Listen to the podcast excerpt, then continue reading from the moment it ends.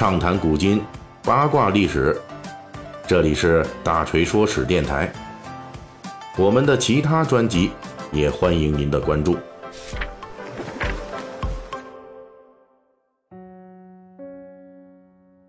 呃，最近咱们《水浒细节解密》呢，聊这小说里边只出现名儿，但是没有真人出场的啊，这些名臣将相们。本期呢，我们继续介绍一位这样的陆地神仙。他在全书中啊只出场了一次，却为整部的小说走向定下了调子。这里边呢，我们说一下啊，这所谓的陆地神仙，是古人用来指代山林隐士的一个代称。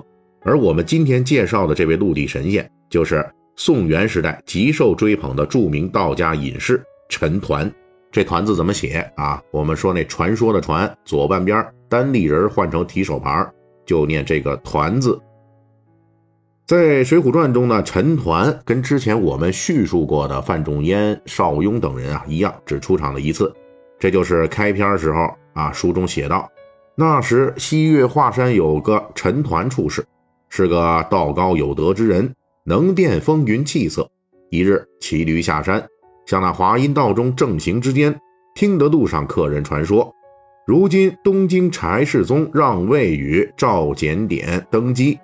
啊，那陈抟先生听得心中欢喜，以手夹额，在驴背上大笑，颠下驴来。人问其故，那先生道：“天下从此定矣，正乃上合天心，下合地理，中合人和。”这段呢是说隐士陈抟啊乘驴下山，听说赵匡胤陈桥兵变夺了天下了。陈抟呢觉得天下从此有了真正适合的主人了。从唐末以来啊纷乱无比的五代乱局势终于要安定下来了，自然替天下的苍生欢喜。结果大笑着一不小心从驴背上摔下来了。这段情节呢是《水浒传》洪太尉啊误开封禁放走了一百零八魔星为祸人间的前幕。也就是北宋王朝开篇故事，就是这么一个短短情节，这位陆地神仙陈抟就为全书的故事走向定下了基调。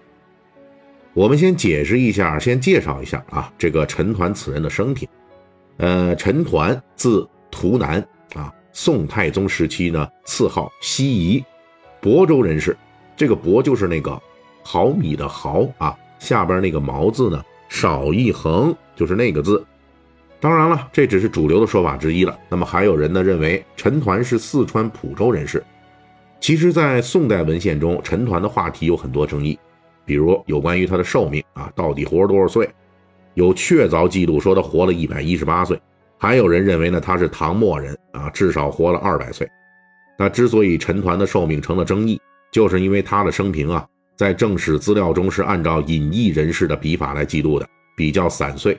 而且神话色彩非常浓厚，比如说，有的说法就提到了陈抟小时候比较笨，四五岁了还不会说话呢。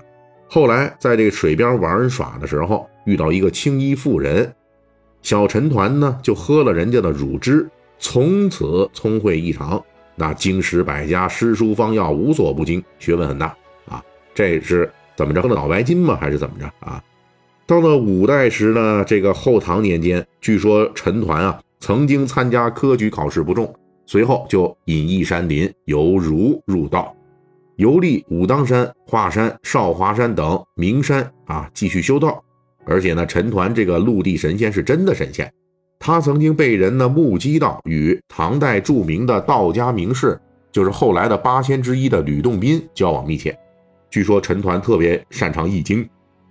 并且后世被游走江湖的算卦先生们奉为前辈先贤，尤其呢是这算命中的相面这个分支行呢，基本上都把这麻衣神相之类的内容归属到了陈抟名下。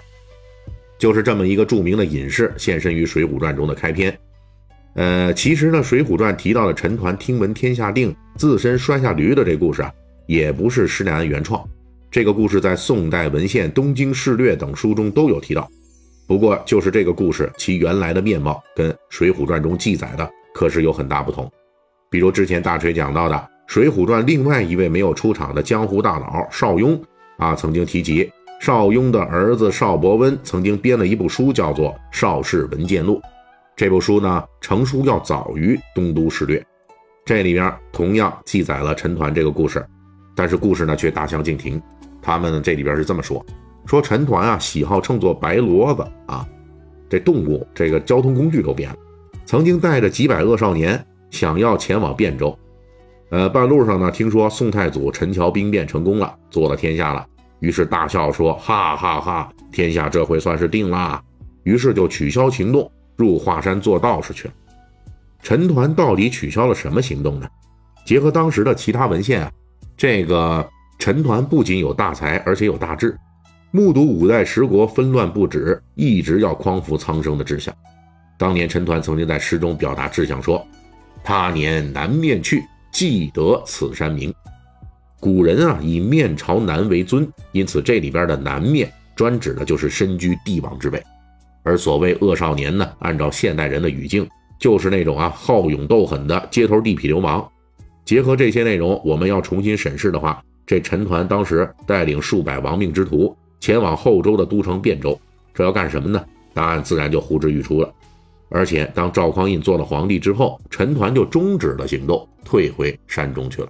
陈抟这个形象在北宋时代还有保留，到了之后呢，就逐渐演变成了《水浒传》中记载的隐逸人士感叹天下有真的主人这样的故事啊。